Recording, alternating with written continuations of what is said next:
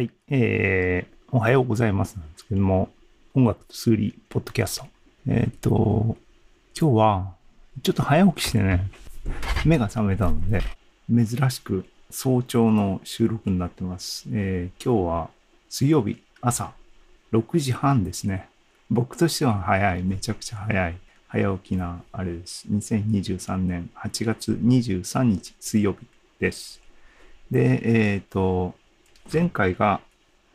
前回音楽会でね、自分の、えー好き放題なっていうかな、自分リクエスト特集やりました。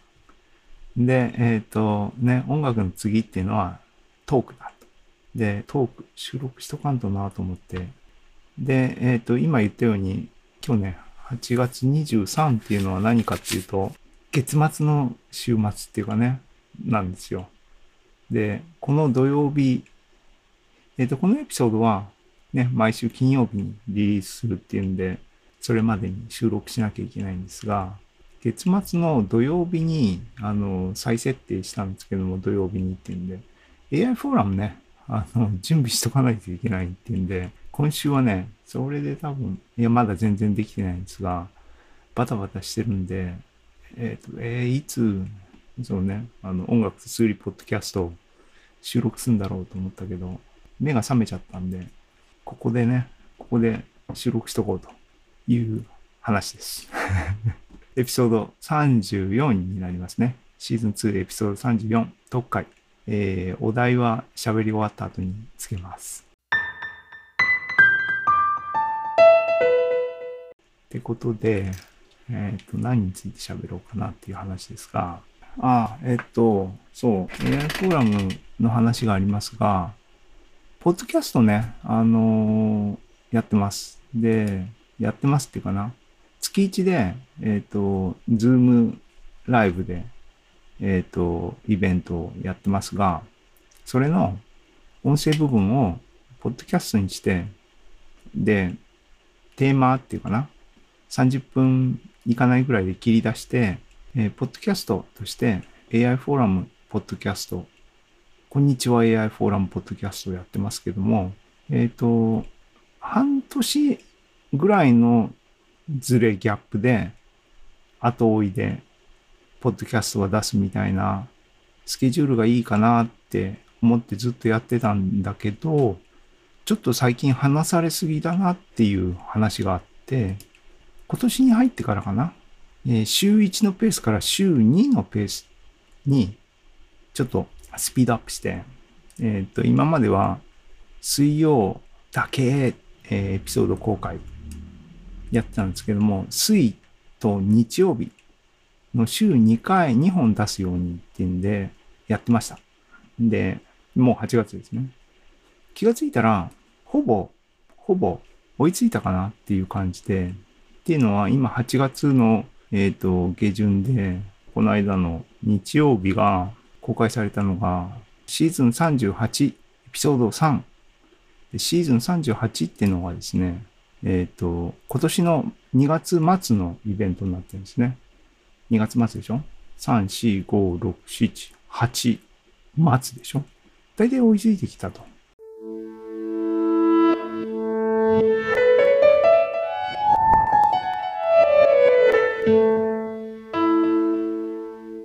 で、実際のところね、あの、仕込みは、えっ、と、シーズン38まで仕込んでて、ああ、そろそろ追いつかれるなと思って、あの、もう収録は終わってるんでね、あの、イベントは言ってるように、半年先の分まで イベントはあるんで、えっ、とね、音声コンテンツはイベント終わった直後に大体切り出してるんで、素材はあると。だからアップロードして、あの、説明文を書けば、えーポッドキャストの仕込みは終わるんですが、あの、追いついてきたってんで、エピソード39、だから3月のイベントね、の仕込みをして、えっ、と、そこまで週2本のペースでいこうかなと。とりあえずね。で、えーエピソード40っていうのが4月ね。4月。全景 AI フォーラム最後の イベントっていう一応僕の中での位置づけですけども、シーズン40からは、えっ、と、またしばらくね、毎週水曜日週1本のペースに戻そうと思ってます。で、えっ、と、っていう仕込みをシーズン40までやりかけてます。あね、10月の、4月だからね、4、5、6、7、8、9、10ですからね、大体いい感じだよね。で、毎回2時間少々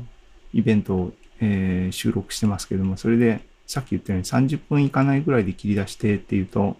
えー各シーズンエピソードが4本から5本ぐらいになるんで、まあ大体月1シーズンペースで行くはずなんですね。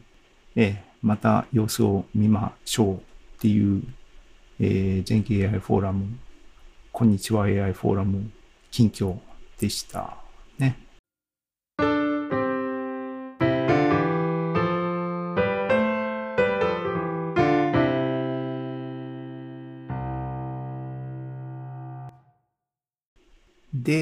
あと、喋りの内容的には、あ、えっとね、昔々だけど、音楽と数理ポッドキャストで喋った話で、ね、デイリーリチュアルよりも前の話題で、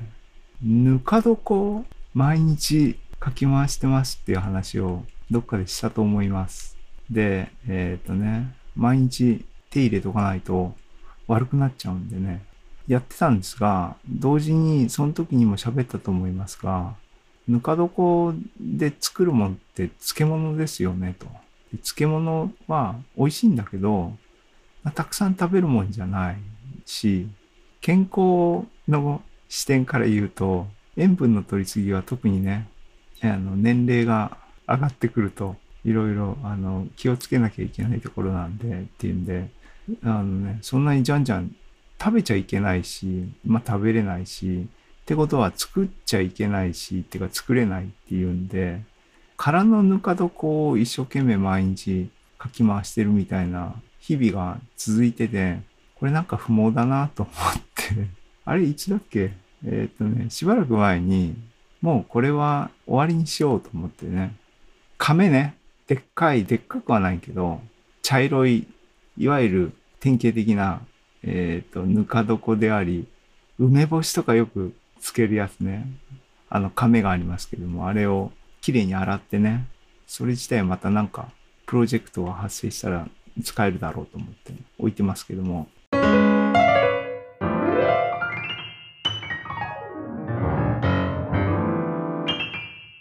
そう。ぬか床ちゃんプロジェクトは一旦終了しましたっていうね、近況報告。えっ、と、その頃に言った話で僕のね、趣味のプロジェクトで、園芸って言うとおこがましいけどもっていうんで、種からね、コストゼロで始める園芸みたいなの話が、暑くてね、こっちもね、毎日きちんと水やりしとかないと、ひひ言ってるんですが、僕の、えっ、と、リンゴちゃんとイチゴちゃん。で、その後ね、多分どっかで喋ったと思いますが、パイナップルを植えるプロジェクトっていうのもね、そこに追加されたんですよ。あの、パイナップルの、あの、もう丸ごと1個、スーパーで時々売ってますよね。あれ買ってきて、当然先っぽに、あの、尖ってる葉っぱのところを普通落とし、ドンと落として、皮剥いて、切って芯取って食べますけども、あの葉っぱの部分ね、あれをきれいにうまいこと取って、あの、なんていうの？きちんと芯をね、うまいことひねると、ポコって、尖った形で、スポンって、あの、抜けるんですね。葉っぱのところがね。で、それをしばらく数日乾燥させて、それ、なんかネットではそう書いてあったんで、僕もそれに従ってね、3日ぐらい机の上に放置して、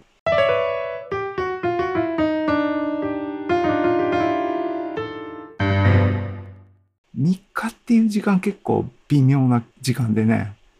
あの気がついたら1週間とか1ヶ月はいかない。忘れちゃってたら、あのね、多分パーなんで、もう机の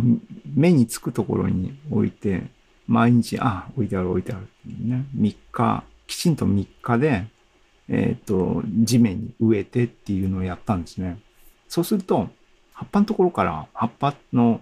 そのポコって抜いたところの境界のところから多分根っこが出るはずなんですね。それしばらく、あれいつぐらいだろう？もう数ヶ月経ちますけども、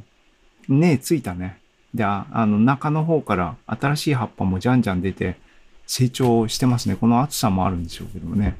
パイナップルちゃん。あれ多分真ん中からポコってパイナップルが出てくるんやんね。楽しみですけどもね。うん、パイナップルちゃん。だから、いちごちゃんも株が、ランナーで株が増えてるし、リンゴ、リンゴちゃんもね、この暑さ水きちんとやってて、あリンゴはね、あの、芋虫っていうかな、あのね、虫が葉っぱを食うんですね。あ結構大変ですけども、でも、あの、順調にね、大きくなって、いつやっぱりね、これずっと繰り返し言ってるけども、いつリンゴなるんだろうなと思ってね。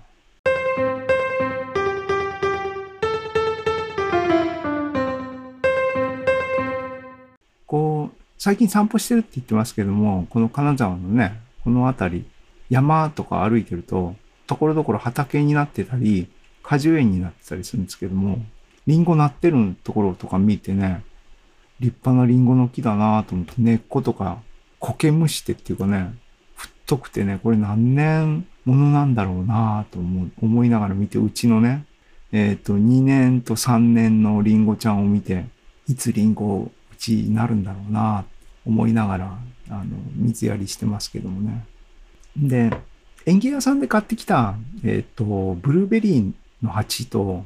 ワイルドストロベリーと、なんだっけ、あとブラックベリーか。そっちはもうね、あの、大人になったそういう株を買ってきたやつがあって、そっちも水やりしないとね、やばいんで面倒見てますけども。はい。そんな園芸関係もそんな感じで、えー、ね、この暑い状況を多分枯らさないでうまく今のところ言ってますけども、気を抜いちゃいけないよね。日々のね、えっ、ー、と、コツコツとしたところは人生の礎ですからね、あの、やっていきたいなと思います。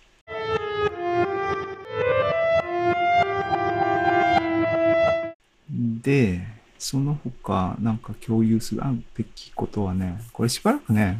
そう、隙が、チャンスがあれば、このネタを世間に共有しようと、虎視眈々と狙ってた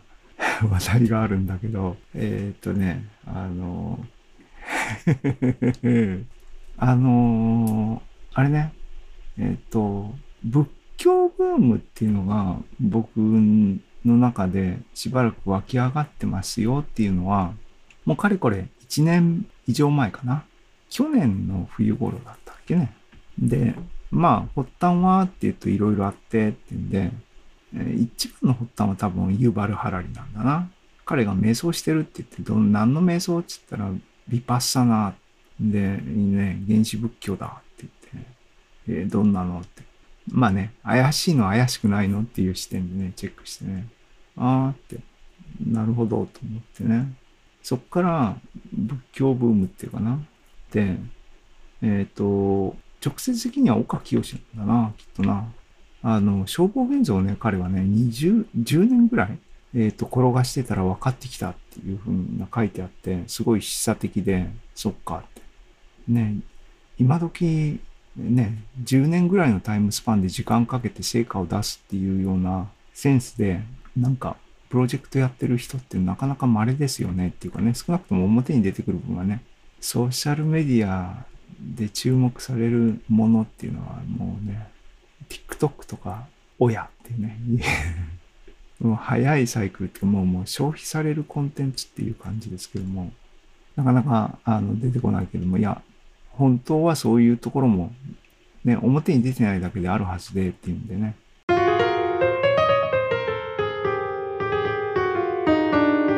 えっ、ー、と、なるほどと思って、僕自身も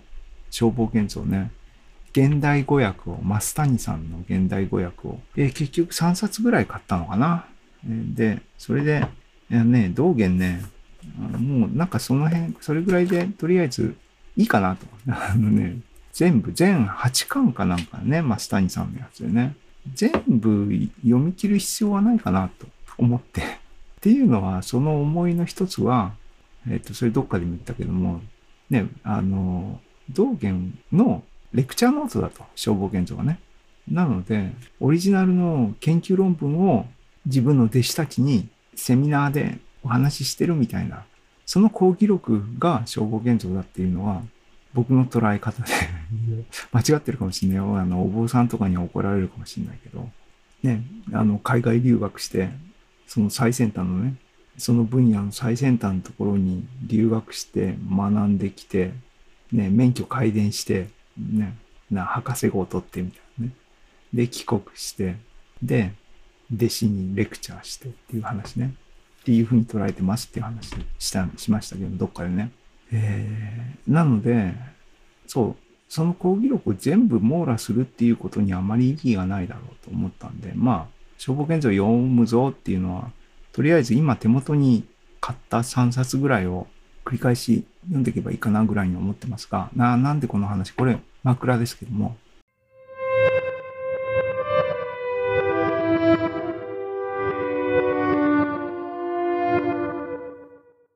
そのね、あのー、一部の人に多分心地よくない話なんで、こう、引き伸ばしてますが、で仏教的生き方っていうものにちょっと興味が出てきてっていうかね、うん、心穏やかに、あ、つまりね、幸せになりたいっていうのは僕はもう、毎年のね、あの、一年の計を毎年立てるっていうことを、かれこれ10年以上やってますよっていう話どっかで喋りましたが、近年、近年っていうかな、でももう当初からだな、5年以上ずっと幸せになりたいっていうね、あの、まあ、英語で New Year's Resolution 喋ってるって話って言ったように、今年の目標は、つって、be happy だと。幸せになる、なりたいと言い続けているんだけども、じゃあ具体的にどうすんの？っていうのはね、なかなか難しいですよね。みんな、みんな幸せになりたいのに、みんな悩んでるし苦しんでる。どうすんの？みたいな話あるんだけども、そこに対してね、一つ、あの、その瞑想から入っていった仏教的な生き方っていうかな、考え方っていうかな、ちょっと興味があって見てるんですけども、もちろんあの、宗教っていうのは精神的なね、弱ってる人が頼るね、その支えとしての対象っていうか、あの、悪く響くかもしれないですけど、依存先っていう文脈が結構大きいじゃないですか。で、それは危険ですよねっていうんで、ね、そこにつけ込む人たち、悪い人たちがたくさんいるんで注意しましょうね、みたいなセンスですけども、で僕が今考えてるのは、あの、そういうのとは一歩引いたみたいなセンスで、そういう宗教臭い話っていうのは、そもそもね、馴染まないので、そういうセンスで見てなくてっていう感じなんですが、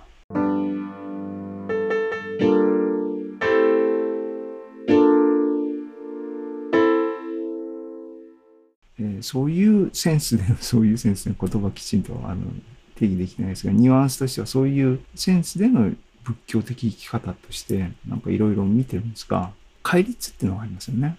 その中で、殺生は良くないよっていう話があります。それはもう、ほとんどの宗教ね、共通のことだと思うんですけど、それでもなんで戦争があるのとか、もっと言えば、宗教のために行われてる戦争みたいなのは全く矛盾だろうみたいなのをね、感じたりもしますが、っていうのは脱線ですが、ね、そのね、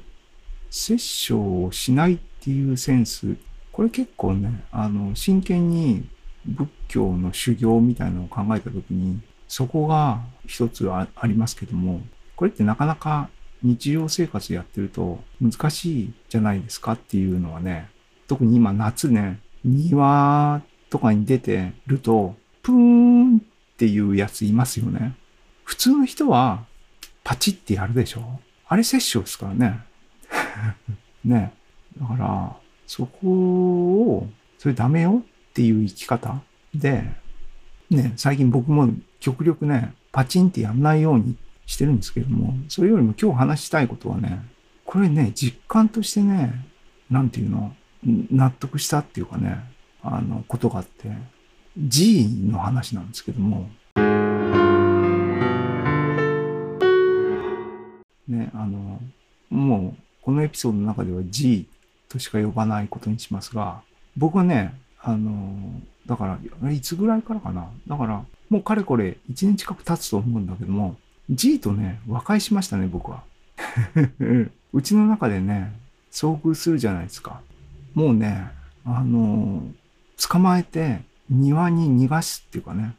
逃がすっていうセンスが発生するのは、えっ、ー、と、我が家にはまだ和解してない人が一人いるので逃がしてあげないといけないんですけども、あの、そう、手で捕まえてね、っていうことをしてるんですよ。で、これね、こっちの気持ちの変化っていうのを我がこととして実感すると、これ結構意義深いことだなと思っていて、つまりね、みんな多分ね、ある意味の洗脳されてると思うんだな。G は怖いものっていうかね、悪っていうかね、っていうと多分何を大げさなって言うかもしれないけども、でもみんなあれ見た瞬間に殺傷マシーンになってるでしょ？人間が。それね、引いてみると怖いことだなと思うんですよね、僕ね。で、今、とりあえず僕和解したって言ったじゃないですか。そうすると、ね、黒いものがさささって動いた時に、以前だったら怖いっていう感情がパッと湧いて、叩かなきゃいけないとかね。あの、もうそのモードだけでバタバタバタバタしますよね、みんなね。今、若い後の僕の心境ね、心理的にね、あの、黒いものが動いてたら、あ、いるって言って、むしろ、あ、逃がしてあげなきゃいけないって思うわけね。でもあっちは逃げるからなかなかね、僕の思いは通じないんで、あの、そういうバタバタはするんですけども。でも、ねえ殺生っすよね、やっぱりね。で、いや、怖いなと思って。線引きをね、みんなあれは虫けらじゃないかとかね、って思うんでしょでもじゃあ、どこに線引きが来るのっていうのは結構曖昧な話でね、それが、ね、あの、まあ、今時もう日本の世の中には出てこないですけども、ネズミだったらどうなるのとかね。アメリカにいた頃とか、北米にいた頃とかね、あの、粘着のネズミ取りマット、ね、まだいっぱいあるでしょうち、あれはね、ボルチモアだね。ボルチモアに住んでた時に集合住宅っていうかね、マンション、アパート住んでたんだけども、うん。いや、嫌な、あの、記憶ありますけども、G とネズミの間に線引くのか、ネズミと、今だったらね、熊そこに線引くの？熊と人？どうに線引くの？人の中でも、ね、敵国と味方との間に線引くのとかね。うん。もちろんね、僕もこんな偉そうなこと言ってるけども、あの、ベジじゃないですからね。肉は食ってますからね。大好きですからね。ね、牛、いやだからここはジレンマっていうかね、僕はまだ解消できてないっていうか、どう位置づけるのっていうのは、あの、そんなに明確になってるわけではないっていうかね、まあまあ、食べるっていう、生きるために食べるみたいなセンスで多分妥協するのかなっていうふうに今は、ふわっとはね、表面的には思ってますが、腹落ちしてるわけではないんですが、ね、牛、牛と例えばね、犬うち、もんちゃん飼ってますけどもね、それはもう100%愛情の対象としてね、そこに線があるの？みたいなのはね、やっぱりいろいろ考えるんだけども。で、そうそう。だからね、G とは和解して、僕とかね、心境的にね。そうすると、和解してない人っていうか、普通の人たちね。だって、ドラッグストアに行けばさ、ね、ホイホイあるわけでしょ？あれって、どうなんだろうね？ビジネスだよね。テレビでも宣伝してるよね。あれって洗脳だよね。もう黒いやつは敵だっていう刷り込みだよねっていう。うん。だって、まだ皮襲ってくるっていうかさ、血吸われて痒くてっていう、こっちにダメージが来るじゃないですか。ね。G はこっちを刺したり、ね、噛んだりしないでしょ？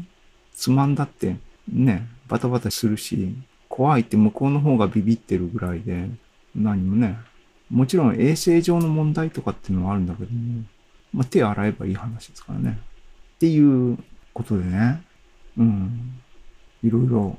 そのね、仏教的生き方。いや、そう、だからね、メンタルヘルスがね、全然、だから、心的状況が全然違う、違ってるというのが実感としてあって、恐怖とか怒りとかに駆動されてるモードにみんなポンってスイッチオンされてるよっていう、そういう感じかな。で、その辺は多分、人と人との対人関係みたいなところにおいて、アンガーマネージメントっていうかね、建設的な対話をするにはみたいなところに、多分応用可能だと思うんで、そうやってね、日々精進していきたいなと思ってますけど。っていう話ね。G の話、これぐらいにしときますけど。うん。っていう感じかな。あとなんか話題ある。あ、あのね、えっ、ー、と、前回音楽会でね、積んどくになってて、買ったけどまだ読めてない。ね、僕はあと何回満月を見るんだろう。本。これね、読み始めました。多分ね、そこで、ここにコメントして、記憶にこう、ブンブンブンブンってこう浮上してるのね。なんで、読んで、読み始めました。ゆっくりとね。で、まあ、あの、うん。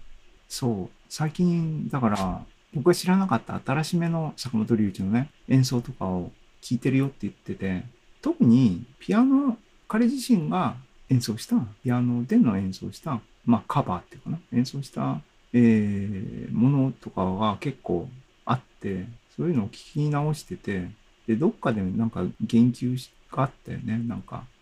なんでそんなにゆっくり最近は弾いてるの？みたいな話に対して、で、まあ、いや、僕もね、あの、表面的にふわっていろんなネットで見た話としてね、聞きかじりで、まあそこにはそれなりの理由があってみたいなことがあるらしくて、とか、あと、ね、ノイズっていうかね、環境音っていうか、ね、音と音楽の間の境界みたいなのに関するなんか意識的にそこら辺を考えてみたいな話をとつなげてみたいなのをなんか見た気がしますし、響きとかね、残響とか、そういうのが関係してるみたいなことをもう言ってたかな書いてあったかなあの、ネットね。本は今読み中です。本からっていうんじゃなくて、もっとライトな、ふわっとした話をしてますからね。あとなんか、あの、印象的だったのは、彼が若い頃はっていうのかな、ピアノを弾くっていう行為、鋭意に対して、弾いてる時っていうのは、なんていうのかな、あの、俺が俺がじゃないけども、鳴らすことにすごく心がいっちゃってて、鳴らしてる音に対する意識っていうのはなかったけども、最近は、っていうね、後年は空間に発せられた音を自分が、自分が弾いてる音を聞く。これだってあのね、あの、ジャズの人とかよく言うね、聞くことが大事だと。聞くことも大事だけども、より、聞くことの方がより大事だみたいな話があって、多分、似たようなことだと思うんだけどね。だから聞く方を聞けるようになったとかね、聞く方に意識を向くようになったみたいな話があって、それとゆっくり弾くっていうことは多分シンクロしてんだろうなっていう気はしてますけども、っていうふうに思ってたら、思ってたんだけども、一方でね、えー、本読んだら、YouTube に上がってるやつで、その、そういうゆっくり弾いてるけども、まあね、味わいがあるっていうかね、そういうの、あ、いいじゃんと思って聞いてたやつの、の中のやつだけども、見てたら、なんか癌の再発をお医者さんから聞いた直後の演奏とかだったらしいみたいな話とかあったらね、ああ、実際的にね、そんなね、ノリノリにならないよなっていうのはね、なんか思ったね。思ってどう、どうってこともないんだけど。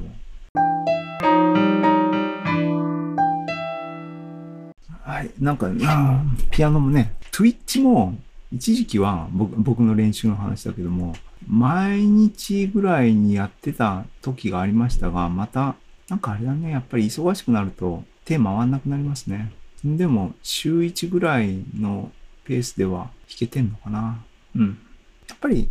なんだ、継続すると広がっていきますね。あの、どっか敷地が絶対にあって、あ、それもあれだな、満月の本に書いてあったね、彼がね。ツアーみたいなのやると、その蓄積がね、人前で弾くっていうのは一つハードルを上げてやってる。それを継続してやるとどっかでポンってまたレベルが上がっ、舞台が上がって、自分のレベルがね、ランクが上がって、みたいな話書いてあって、あいや、そうだよね。修行的な話ね。そりゃそうだな、と思いましたが、自分、僕もね、レベルが低いところの話でね。やっぱり、あの、あるし、やっぱり、ブーストしなきゃいけないね。低いレベルだと、結局、同じところをぐるぐる回るだけだけど、自転車と一緒なんだろうな。ある程度を超えないと、ブンってこういけないんだよね。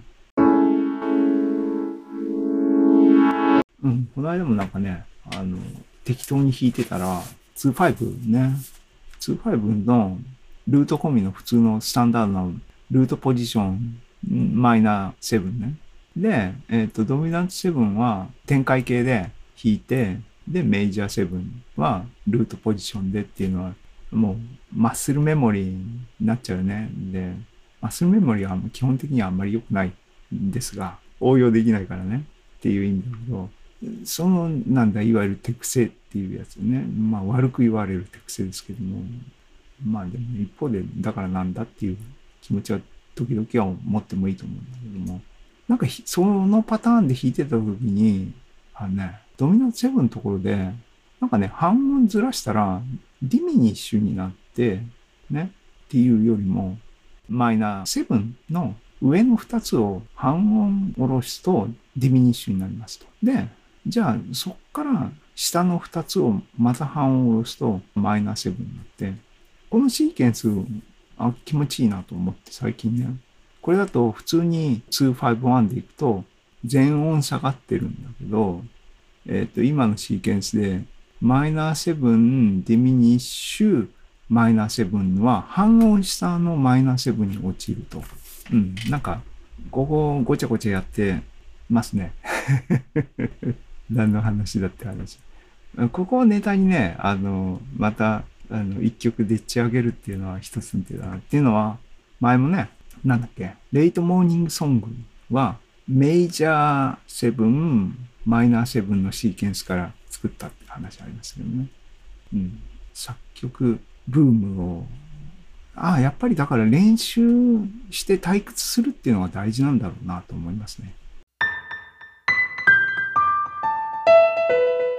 はい。えーと、なんか、もやっと暑くなってきたんで、太陽上がってきてね、この部屋日当たりいいんで、夏大変なんでね。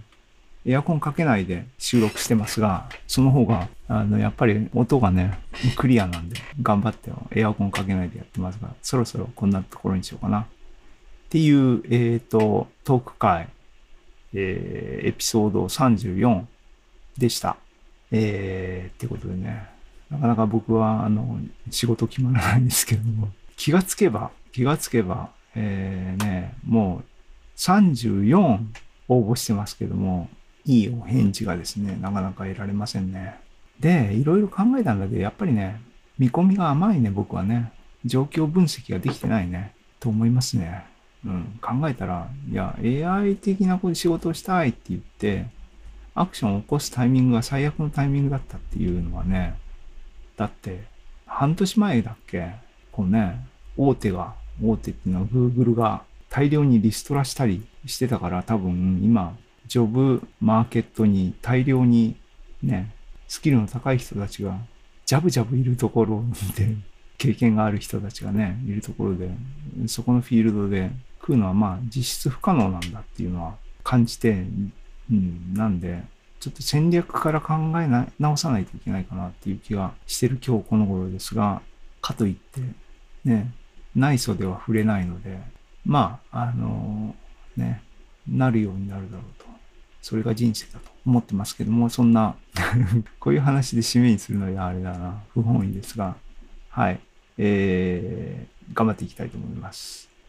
夏もね、もうそろそろ暑さも、あの、これで峠を越えてほしいですけども、はい。ということで、終わりにしたいと思います。